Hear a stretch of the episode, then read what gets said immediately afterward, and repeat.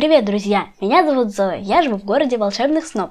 Наконец-то, наконец-то я снова дома. Все жители волшебного города готовятся к новому сезону. Стригут траву, пересаживают цветы, поливают розы. У нас начались дождливые деньки. Самое время принимать гостей на крытых верандах, угощать их чаем из больших маминых чашек, с пирожными из кондитерской тети Полли. Я хочу познакомить вас с волшебным городом поближе.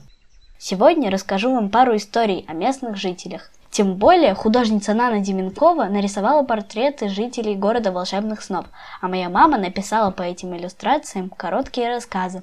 Я почитаю их вам, так что поскорее забирайтесь под одеяло, закрывайте глазки и слушайте. Мой друг Кроля обитает на отдаленном хуторе под смешным названием Ушки на макушке.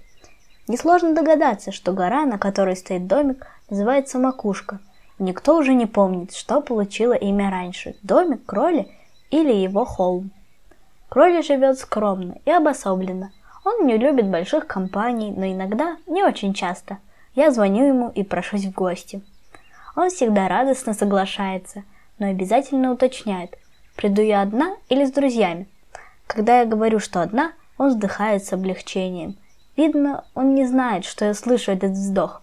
Кроля очень вежливый и не хотел бы показаться грубым. Я знаю, что мне он действительно рад, ведь даже ему иногда бывает одиноко. Я надеваю новое летнее платье и отправляюсь на медовую полянку, где в стороне от всех стоит маленький домик кроли. По дороге я захожу в кондитерскую у Полли и беру несколько воздушных эклеров на угощение. Я знаю, что кроля обожает эклеры. Он всегда встречает меня на крыльце и первым делом предлагает прогуляться.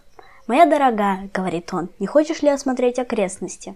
Должно быть, чубрец уже зацвел и пахнет божественно». Я киваю и протягиваю ему пакет с эклерами, который он торжественно с радостной улыбкой предвкушения вешает на крючок над дверью. Мы идем. На прогулке мы болдаем о том, о сём, напитываемся солнечными лучами, наслаждаемся тишиной и ароматами цветущих трав – и кроль выглядит очень счастливым. Потом, надышавшись летом, возвращаемся и подолгу пьем душистый чай с эклерами на солнечной веранде, понимая друг друга куда лучше после такой душевной прогулки. Маленькая хитрость кроли помогает нам настроить наши сердца на дружеский и гармоничный лад. Иногда, если мы засиживаемся до темна, кроля идет провожать меня домой. Мы идем по дороге, залитой лунным светом, и кроля показывает мне созвездие голубого оленя и морской звезды, огненного велосипеда и серебряной гитары. Этих созвездий нет ни в одном небесном атласе, но Кроли умеет находить их на небе без помощи карты. Видишь вот эту большую звезду на лбу голубого оленя? Она мерцает особенным синеватым светом. Вижу. А как она называется? Эта звезда называется просто звезда. Хочешь, я подарю ее тебе? Не знаю. А как это владеть звездой? Я даже не знаю, как за ней ухаживать. Не волнуйся, я научу тебя. Это несложно. Нужно каждый вечер находить звезду на небе и, глядя на нее, вспоминать о том хорошем, что случилось с тобой за весь день. А что потом? Потом отправлять ей воздушный поцелуй, и можно идти спать. А у меня точно получится. Вдруг я о чем-нибудь хорошем забуду. Точно, я уверен, звезда будет помогать тебе. Теперь она твоя. Вот такая история. У меня есть звезда, а у нас с кролей маленькая тайна. А вот и еще одна история. Моей подруге Полли, которой я часто захожу за пирожными, живет лисенок. К несчастью, он не может говорить, хотя ему недавно исполнилось два года и четыре месяца. В нашем городке все другие лисята прекрасно разговаривают. Обычно к одному году лисенок все понимает и умеет произносить около 10-15 слов – а в полтора уже декламирует простенькие четверостишие. Почему лисенок Полли такой особенный, мы не знаем, но главное, что Полли все равно любит его и не разрешает другим лисятам его дразнить. А те частенько приходят под окна кондитерской, на втором этаже которой живет сама Полли, и кричат «Рыжий, рыжий, конопатый, что молчишь, поджавши лапы? Выходи, тебя проучим, разговаривать научим. Полли открывает окошко и со всей строгостью, на которую только способна, отвечает. Хорошим лисятам ватрушки, плохим надеру ушки. Лисята весело смеются и бросаются в рассыпную. Они знают, что тетушка Полли добрая, она не побежит за ними. И если спуститься на первый этаж в свою кондитерскую, то только за тем, чтобы угостить нерадивых лисят свежими булочками. Поля возвращается домой к своему лисенку, берет его на руки и гладит, приговаривая. «Как бы я хотела, мой малыш, чтобы ты тоже заговорил и побежал играть и веселиться вместе с другими зверятами». «А я не хочу», — вдруг совершенно отчетливо произнес лисенок. «А не дразнится».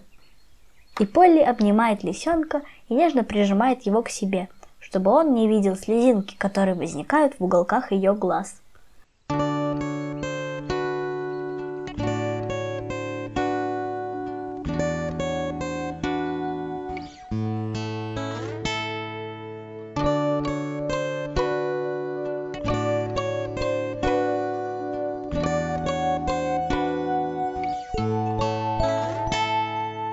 Shining moon comes down to the lands to light up your face and fondle your hands.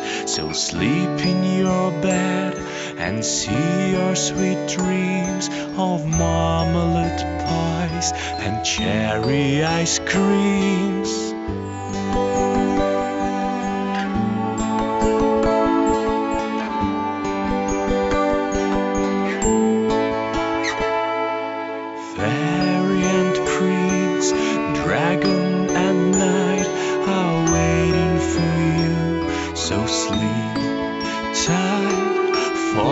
And sea, meadow and sky are singing this song. So sleep and don't cry. Morning will come and you'll be awake with birds in the sky